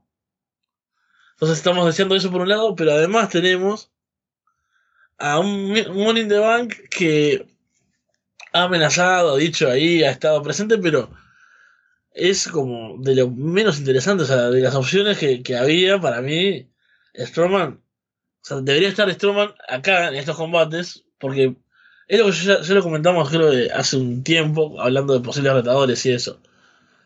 No sé por qué el tener el maletín, Strowman no tiene otra forma de acceder al título, ¿no? O sea, porque no sé si es una regla que exista realmente, que él no puede ser retador teniendo el maletín. ¿Por qué no salió, por ejemplo, el lunes? Porque es una fuerza tan dominante que hasta, hasta incluso es algo que me gustaría, ¿no? Porque con el buqueo que tiene Strowman, de- que le gana a todo el mundo, que es. que ya, ya hasta lo han gastado por tenerlo ahí sin nada que hacer, con esta rivalidad horrible con Kevin Owens. Imagínate en, el lunes, ¿no? Con estos. Todos los que salieron a, declarar su interés de estar en el combate. Y salga Strowman y diga, bueno, yo soy tan dominante, soy tan grande que vengo y a pesar de tener maletín, vengo y quiero ser retador. Y que no lo logre por eso, ¿no? Por como decías vos, por ejemplo, al ser triple amenaza, que uno cubra al otro y queda afuera. Y bueno, ahí lo tenés por lo menos mezclado, lo recordás, ves que eh, que no siempre gana también. Ves hubiese sido algo interesante que hacer con él. Pero está ahí como en esa sombra, en ese freezer en el que lo tienen a, a Strowman. Pero está presente y es una amenaza que también puede jugar en SummerSlam, que aparte es un evento grande y esperamos que pasen grandes cosas. Algo que pasó y no fue grande fue Bailey y Sasha Banks amistándose otra vez, Fede. En esta historia que ya es, es eh, de cajón, o sea, ya de- desde ahora puedo firmar, ¿no? Con sangre el hecho de que es la peor storyline, la peor rivalidad del año en el wrestling. O sea, a ver, Por, por ¿Qué cierto, eh, Sí. recibí mensajes en Twitter de gente compartiendo eh, candidatos a peores historias y demás, así que igual eh, reitero la invitación ¿no? a, compartir con nosotros ya preparándonos porque sabemos que los problemas de memoria en mi caso abundan a ir pensando ya esta mitad del año que pasó qué ha sido lo peor que hemos visto en cuanto a rivalidades, combates también, todo, todo sirve, todo lo, lo que sea malo que después, cuando llega fin de año, es eh, el momento fuerte de recordar lo, lo horrible, sobre todo de mi parte. Y esto hasta, esto seguro, esto ya tiene un puesto asegurado en, en, lo peor del año. Eh, no sé qué puede pasar eh, para que supere esto. Lo que pasó esta semana fue que tenían un combate en parejas, porque estamos con esta campaña para amistarlas, ¿no? Que Kurangel ha gastado recursos de la empresa para enviarlas a terapia y hacer que vuelvan a ser amigas, porque eso es súper importante. Entonces estaban en, parejas, están luchando ahí contra Dana Brooke y Alicia Fox, si no me equivoco. Y empiezan a golpear a Bailey y luego Sasha llega a salvarla. Y cuando conversan en backstage, Sasha le dice, una cosa es que yo te pegue, otra cosa es que alguien más lo haga, ¿no? Y no voy a permitirlo. Y Bailey dice, ah, o sea que te importa. Claro que me importa, dice Sasha Banks. Yo te quiero, siempre te he querido y se quedan ahí, ¿no? Y, ahora nuevamente se van a amistar porque la amistad es lo, más importante. No, no sé, Fede, yo, yo vengo a ver a gente que se pegue aquí. ¿Por qué Sasha Banks y Bailey tienen que ser amigas? Horrible, es horrible y, y creo que incluso está eh, caminando ahí en una delgada línea que... No, esto lo escribió alguien que escribe un fanfic, ¿no? O sea, esto en un par de capítulos más eh, termina como, como aquello que leímos en Arras del Corazón, ¿no? O sea, está en un nivel de, de guion, sí, muy de fanfic, perdón, la gente que escribe lee esas cosas, pero como, bueno, en cuanto a guion, en cuanto a narrativa, son poco cuestionables, los que he leído al menos. Y esto es cuanto menos cuestionable, es, horrible. Eh, ¿Por qué? ¿Por qué? ¿Cómo le hicieron todo? Esa cosa de que van, vienen, ya, ya ha gastado hasta el hartajo todo, ya no importa nada. O sea, yo que mañana aparece eh, Sasha y le parte un tubo de luz en la cabeza a Bailey, ya ni siquiera eso va a, ser, va a tener efecto. Eh, todo, eso, pero quemado es, poco, ¿no? Los, personajes de cada una. Creo que es una historia que le hizo mal, o sea, que fue mala la historia en sí mala para cada uno de los, de los, participantes. Si hay un retroceso, esta debe ser el ejemplo ¿no? de, de todo eso. Creo que eh, no, no se me ocurre casos tan malos como este. Y solo podemos esperar que empeore, ¿no? O sea, de qué va a pasar las próximas semanas con esto ahora. Y ojo, ojo, Fede, que ahora en el chat me estaban soltando un dato que también es algo a considerar, que Stephanie McMahon va a salir ahí a hacer un gran anuncio, ¿no? Como los que siempre hace. Uf. Y sería todo dirigido a un título de parejas de las mujeres. El horror. y ahora que Sasha Banks y Bailey están amistadas, a lo mejor van a dominar la división de parejas como si fuesen Legion of Doom, ¿no? Qué sé yo. Pero lo que yo te digo de la división femenina de parejas, si es que esto se instaura ya oficialmente, es que tendría ya de por sí un problema porque, claro, por un lado es una solución al hecho de que haya tantas mujeres en el roster que no hagan nada, pero por otro es el momento en el que se crean equipos random solo porque sí, porque hay un título, ¿no? Porque no hay, o sea, no va a haber una pareja establecida, sino que solamente para que sean campeonas habrá que juntarlas a, un par y que luchen con las demás. Es que actualmente cuántos equipos o parejas, bueno, o sea, incluso si pensás ni siquiera tiene sentido los que existen, ¿no? Porque eh, Riot Squad que ahora son eh, Liv Morgan y tengo, me, me, cuesta un montón pensar qué equipo es cuál y cuáles son las dos de cada. Y eso que hace meses ya que están, eso ya es problema mío, no solo de, de lo horriblemente parecidos que eran ambos equipos cuando, cuando empezaron Liv Morgan y Sarah Logan, que de sí. por sí no tienen mucho que ver. Pero bueno, tenés un equipo conformado. Después Absolution, que si no me equivoco, creo que desde que Page es eh, General Manager como que no usan el nombre ni siquiera, ahí me tendrán que corregir porque por suerte casi nunca mencionamos nada de ellos, entonces me salteo los segmentos de SmackDown. Y las Iconics, que por favor, sí. eh, lo peor es que van a terminar siendo campeonas porque son como la pareja establecida y a la gente les gusta verlas. Eh, así que uf, veo, pienso en un campeonato de parejas femenino hoy en WWE, me parece horrible y solo de pensar que Sasha y Bailey van a ser las primeras campeonas y, y que van a dominar por un tiempo, es todo horrible, lo único que espero es que finalmente todo esto lleve a un programa exclusivo de mujeres, ¿no? Como el 205 Live, eh, algo así, ¿no? Que la división femenina tenga su programa, ¿no? Ahora viene también el eh, Major Classic Classic, Sí. 2, ¿no? Y ahí tiene un programa que con tiempo, que pueda haber historias, ¿no? O sea, porque la, la apuesta es esa, esa que mejore, no es a eliminarlo, como era antes, el Fede Hill. La apuesta es que la división de mujeres sea tratada bien, cosa que un título no va a solucionar, no es eso, no es... O sea, el problema que ellos tienen en los guionistas y en cuanto a la atención que le dan a, a las otras luchadoras, lo hablamos siempre. Solo las campeonas tienen una historia y su respectiva retadora.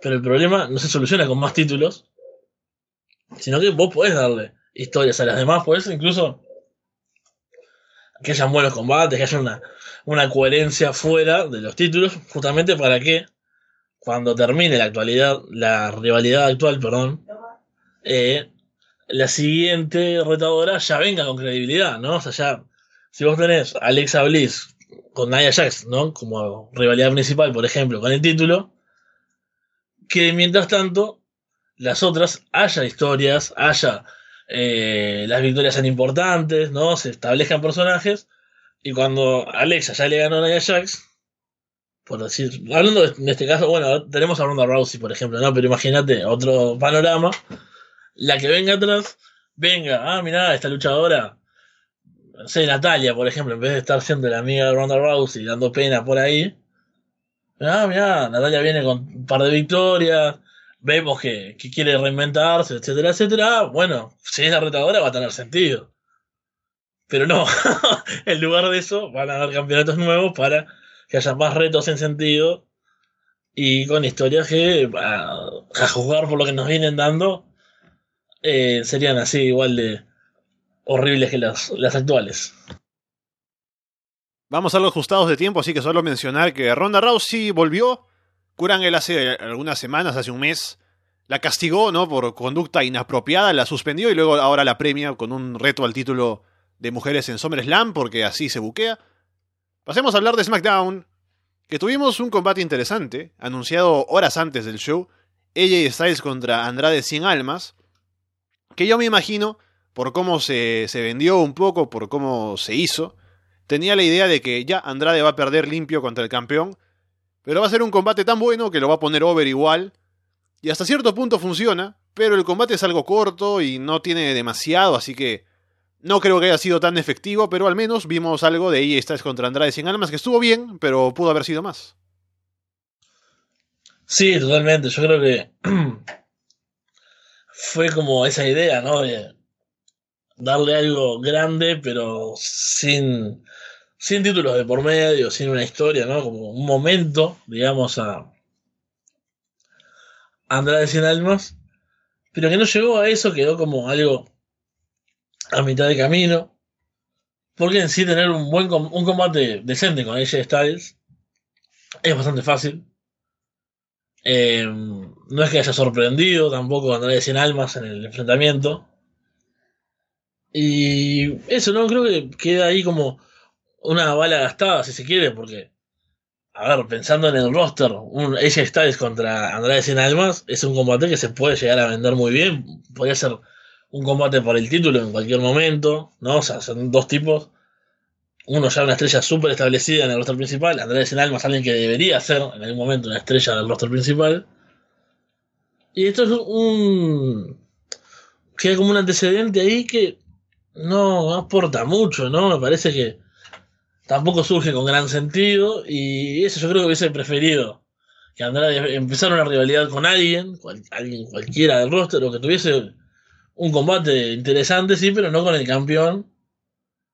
Eh, cuando es algo que si lo venden después con más expectativa, hubiese sido mejor. Así que es como una, una cosa que estaba bien en el papel, pero que no, no llegó a tanto, me parece. Randy Orton volvió a atacar a Jeff Hardy, así que ya está dicho que va como Hill a, luchar con Jeff. Y no digo que sea, sea una mala idea esto de Jeff Hardy contra Randy Orton, puede ser un buen combate cuando lleguen a luchar y una buena historia hasta cierto punto y todo lo que quieras. Pero por cómo lo han hecho, lo único que han logrado, me parece, es hacer que el reinado de Nakamura, primero su victoria, ¿no? Y ahora su reinado como campeón, no significa nada. Sí, la verdad que la, aparición en el, en el pay-per-view de, de Orton fue como, "Oh, no, por favor, no de nuevo. No, porque Orton hace tiempo creo que ya no aporta, ¿no? En, en nada. Y aparte de eso, em- eh, opacó el momento de Nakamura, que si bien está bien, es un heel, ¿no? No va a tener un- una celebración, la gente gritando come ¿no? ¿no? Por ejemplo, o, o gritándole cosas en japonés ahí, Ichiban, no sé, a, a Nakamura. Pero, a ver, es el momento que el tipo malo venció de forma rápida, que por fin tiene un título, etcétera, etcétera. Y queda ahí en segundo plano. Y aparte queda como una especie de, como con miedo, ¿no? Con Randy Orton mirándolo como sin entender. Cuando Nakamura justamente se ha vendido como un tipo extraño, ¿no? Que, que con los juegos mentales, metiéndose, burlándose, haciendo todo eso. Y, no sé, yo me- vos te lo imaginás con todo lo que vende el personaje. Ve a Randy Orton y no sé, tendría que, que reírse, por ejemplo, no sé, o, o mirarlo con caras raras, ¿no? Haciendo gestos extraños ahí en, en ringside. Que, y, y, pensar, ¿qué está? ¿Lo está disfrutando? ¿Está ¿Es el aliado? ¿Lo trajo él? No, no sería como mucho más divertido y mucho más eh, coherente con lo que nos venden de, de Nakamura que verlo ahí mirando como diciendo, uy, ¿viene por mí o viene por Jeff Hardy? ¿Qué, qué hago? ¿Me pegará Randy Orton? No, es Nakamura, o sea. Eh, es como que, ¿por qué no puede mantener el tipo en un mismo tono eh, ni siquiera por 10 minutos, ¿no? Es como terrible. Y si no me equivoco, yo ya me enteré, era porque pasaron en pocos días, pero este fue cuando Randy Orton hizo lo de la oreja de Jeff Hardy, ¿no? Oh, sí, sí. Qué horrible, ¿no? Eh, fue un gran momento. Eso fue lo, lo mejor de Randy Orton en mucho tiempo, ¿no? Hacer. eh, tomar de esa forma la, la oreja de Jeff Hardy, creo que todos nos causó impresión, incluso gente como, como Guino, como yo, que vemos dead matches ultra violentos y, y estamos acostumbrados a cosas horribles. Vimos, ese fue como, ah, eso parece haber dolido. Y se vio bastante impresionante. Fue, ya te digo, lo mejor de Orton en mucho tiempo. Otra mención breve también al hecho de que parece que ya están planeando el Daniel Bryan contra The Miz para SummerSlam. Que está bien, porque es un combate grande porque, por la historia que tiene detrás, pero tampoco es que sea tan grande. Así que me parece que SummerSlam es un buen escenario para que lo hagan, sin mucho más de título de por medio ni nada por el estilo. Y a ver cómo sale, porque con todo lo que han vendido, tienen que, en estas semanas que quedan, hacer una buena historia y llegar a ese combate con algo de hype. Sí, yo creo que es un combate que llama la atención, que recordamos cuando Daniel Bryan todavía no había vuelto a los rings. Era como, ah, ojalá se pudiese enfrentar a Miz, no por lo que puede pasar en el ring, sino por la historia que podían llegar a contar, por aquella recordada promo de Miz, sobre todo, ¿no? En, creo que fue en un Talking Smack o, Sí, o algo así. Que ahí era como, bueno, yo quiero ver que esto continúe. Porque me hice genial en promos. Y porque aparte después el combate puede ser bueno. Eh, Miz obviamente no es Daniel Bryan, pero pueden llevar adelante un gran combate. Así que me, me gusta, me gusta la rivalidad, obviamente. Y creo que no es necesario tirarla a WrestleMania. Porque sabemos que WrestleMania va a tener un millón de cosas, como siempre, ¿no? Va a durar 10 horas, 15 combates, súper sobrecargado como todo el tiempo. Y aparte sería eh, hacer lo que suele pasar en WWE, repetirlo, y es eh, guardar las cosas mucho tiempo, ¿no? No es como que WrestleMania es el único show del año. Y con el roster que tienen, con la cantidad de tiempo que tienen, no puedes guardar todas las balas para el super evento y que todo el tiempo haya cosas de transición, ¿no? SummerSlam es un gran evento, así que pueden usar una bala importante, algo esperado, como puede ser este combate, en este show.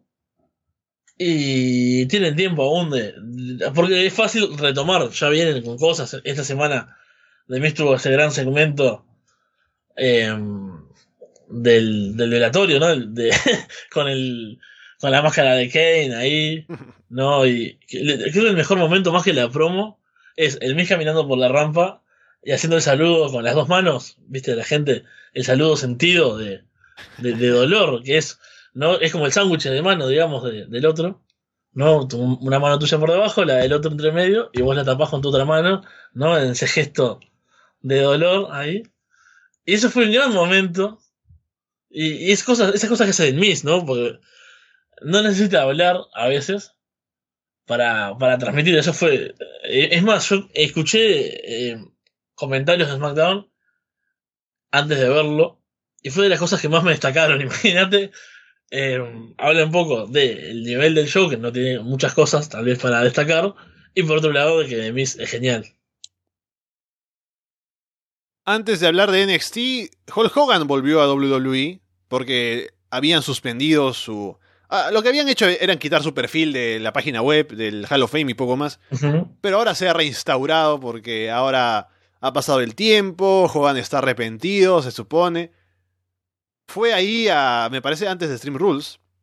Estuvo ahí en la arena para dar un discurso, para hablar con la gente. Un par de cosas sobre esto. Primero, el hecho de que haya llevado cámara, porque están filmando esto para WWE 24, algún episodio seguramente, con la, red la redención de Hulk Hogan.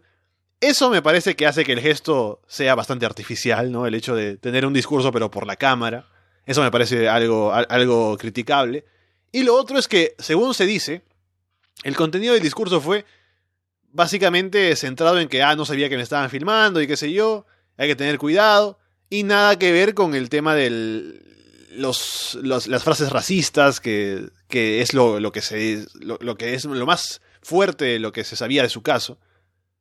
Y eso ha llevado a que la gente pues no esté del todo convencida con este regreso de Hogan, que además sabemos que es una maniobra de, de marketing para WWE, para tenerlo ahí como embajador, que vaya a saber ese embajador lo que va a hacer con, con ese antecedente que se tiene, pero bueno, es lo que pasa entre Hulk Hogan y WWE. Sí, yo creo que por un lado la, la idea de, como quien dice, borrarlo de la memoria, porque en el momento te acordás que era eso, era como que Hulk no existió. No es muy posible porque, bueno, es una figura que va a estar atada, creo que siempre al mundo de la lucha libre, a, la WWE principalmente, al wrestling. Y no se puede. Eh, hemos hecho el millón de chistes que se ha hecho, ¿no? Con todos los spots de Hulk Hogan, pero sin Hulk Hogan ahí.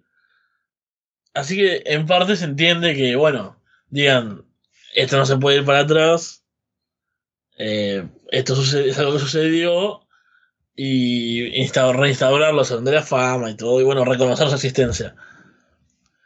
Pero sí estoy de acuerdo con que suena bastante artificial y que incluso yo prefiero que si ni siquiera él va a ir a, a pedir disculpas oficial, eh, digamos, realmente como sintiéndolo y demás, sino que como, como se dice, fue a hablar eh, de este problema, ¿no? De, bueno, de, no saber cómo están filmando, de, de, ese tipo de cosas, y todavía que sea en el marco de un futuro documental le quita mucho, o sea, directamente que lo traigan de vuelta y ya está. ¿No? O sea, que ni siquiera. Porque una disculpa vendida una disculpa eh, así como decimos artificial, es peor. Yo prefiero que agarren un día, como hace WWE todo el tiempo, ¿no? Jugando con la memoria y apelando a que. Apelando no, creo que ni siquiera les importa si la gente se acuerda de las cosas o no. Y así, Hulk está de vuelta. Eh, bueno, va a estar dando una charla y Hulk Hogan es el embajador, la, la, gran leyenda, y listo, nos olvidamos que pasó esto. Antes que decir, no, no, Hulk Hogan es bueno, miren, vienen a decir estas cosas acá porque lo siente. Eh, ahora Hogan le ponen tres cámaras alrededor.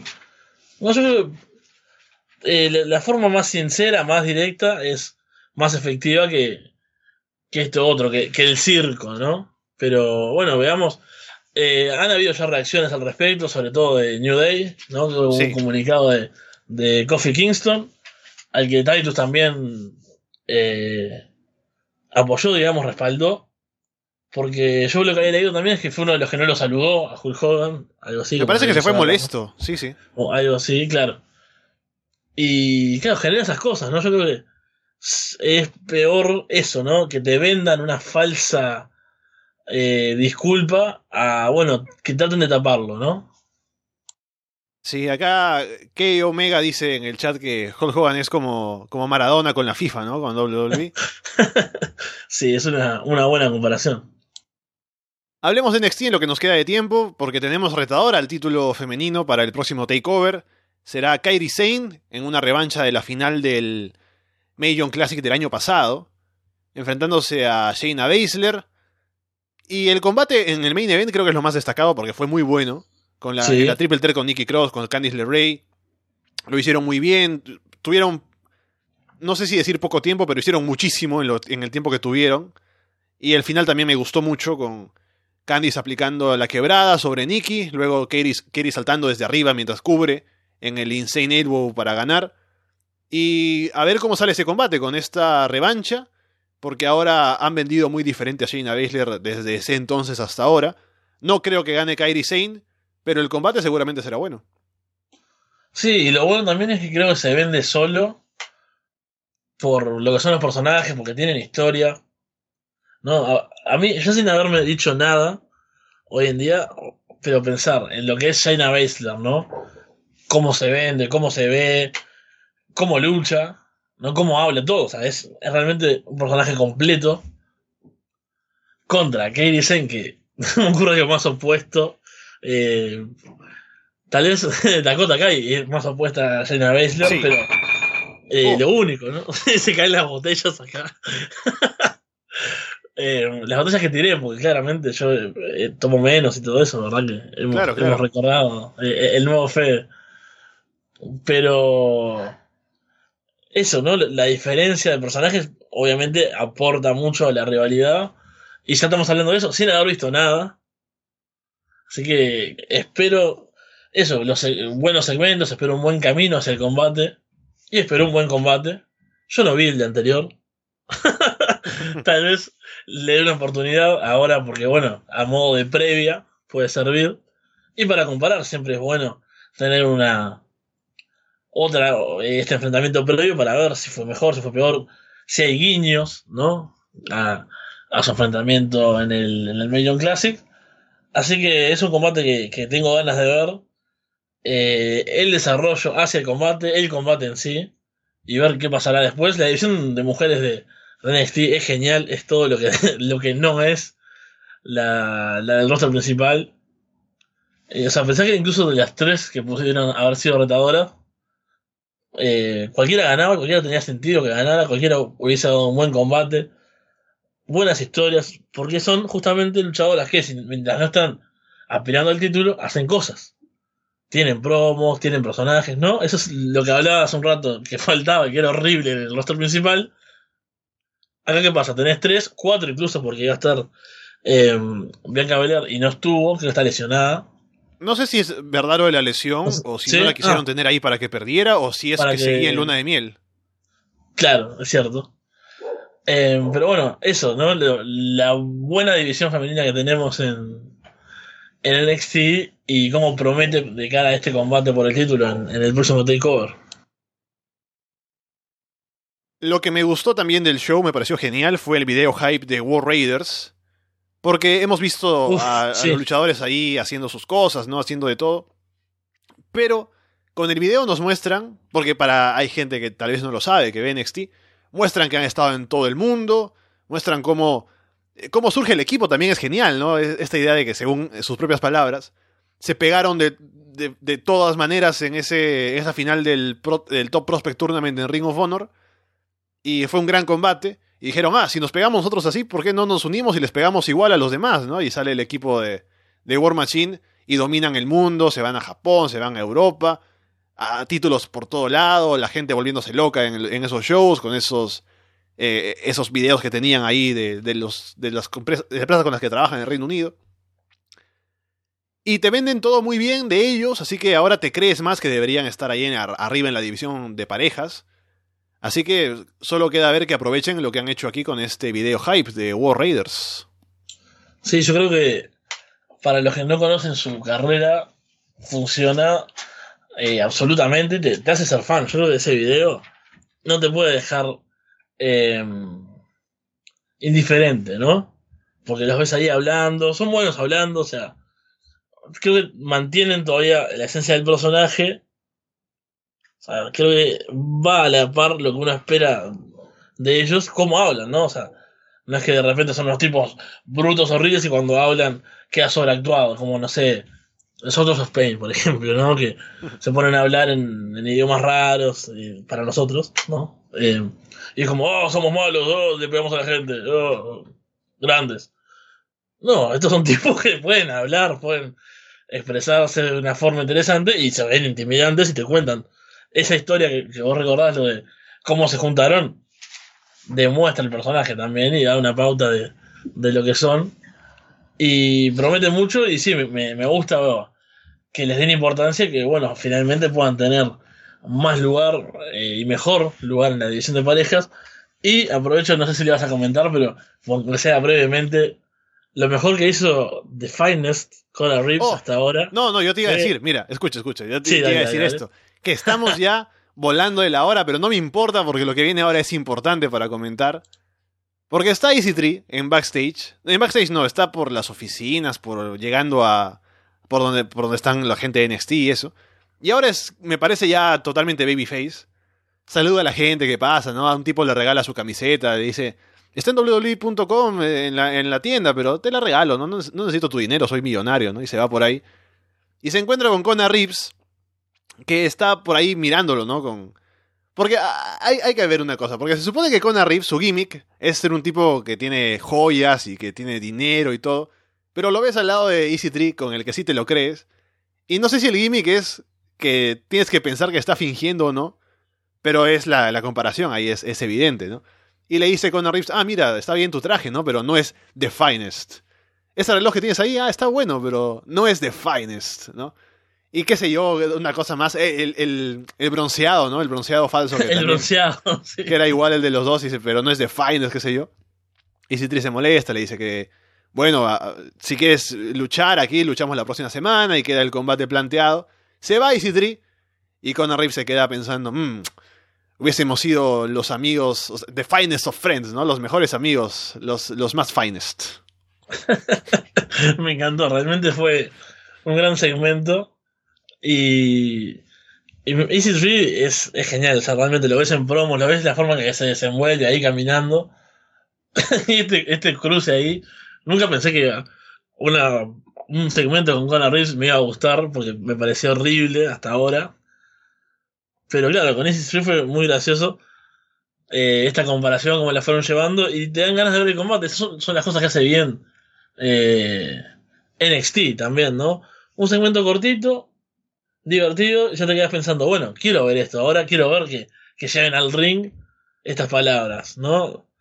Y no necesitas mucho, es un programa que dura una hora, es un segmento que no dura nada, pero un combate que, imagínate la semana que viene, aparecía esto, ¿no? Ah, Conor Reeves contra Easy Street, venía cada uno al ring, luchaban ahí, cuatro minutos, gana Easy Street, siguen a sus cosas cada uno. Nada, ¿qué hubiese sido ese combate?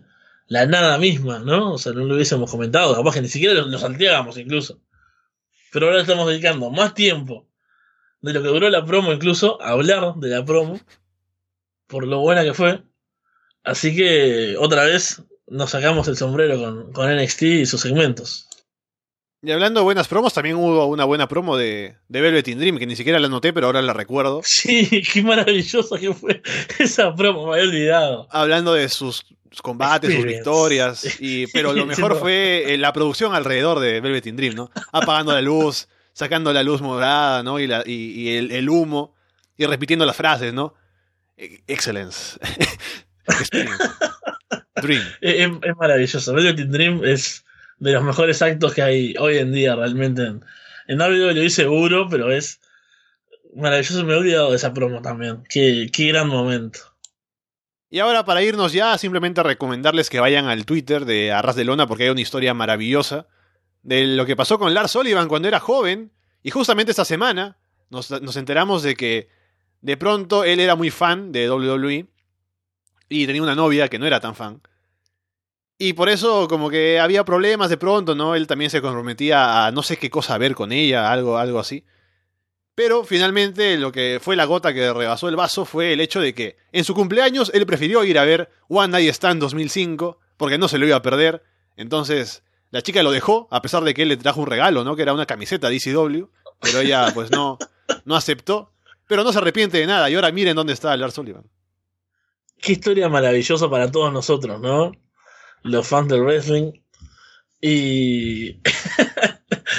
Mezcla. e- Esto, si nos hubiese llegado más cerca de agarrar el corazón, hubiese sido genial, pero. Yo realmente cuando le leí tuve que buscar después más fuentes que, que confirmaran esto, porque es de película, ¿no? el tipo eh, que lo dejó la novia por ir a aparte, justo ECW One Night Stand 2005, o sea, eh, increíble todo cómo nos cierra, cómo la Arroz de Luna Universe eh, se mezcla con el universo real para darnos estos momentos y pensar eh, en esa historia de, de Lars Sullivan que nos podría haber pasado cualquiera, ¿no? Si tenías ese evento ahí y tenías que ir, ¿no? O sea, después lo otro, bueno, ya le, le intentó arreglar con un regalo, ¿no? Y bueno, ¿en qué terminó? Lars hoy en día es, es maravilloso. Eh, también recomiendo que, que vayan a, leerlo y, y bueno, que lo recuerden después, ¿no? Cuando estén en una situación similar, piensen qué hacer, vayan a ver ese show. Pueden convertirse eventualmente en Lars Sullivan. Cerremos ya el programa. Tenemos lo de Caín Velázquez todavía pendiente, pero lo dejamos para la próxima semana porque hay mucho que comentar sobre eso, no solo de que haya estado ahí en el Performance Center. Cerramos entonces, ha sido una edición interesante comentando de todo. Camino a SummerSlam ahora para WWE, también en la previa para Slammiversary que es esta noche.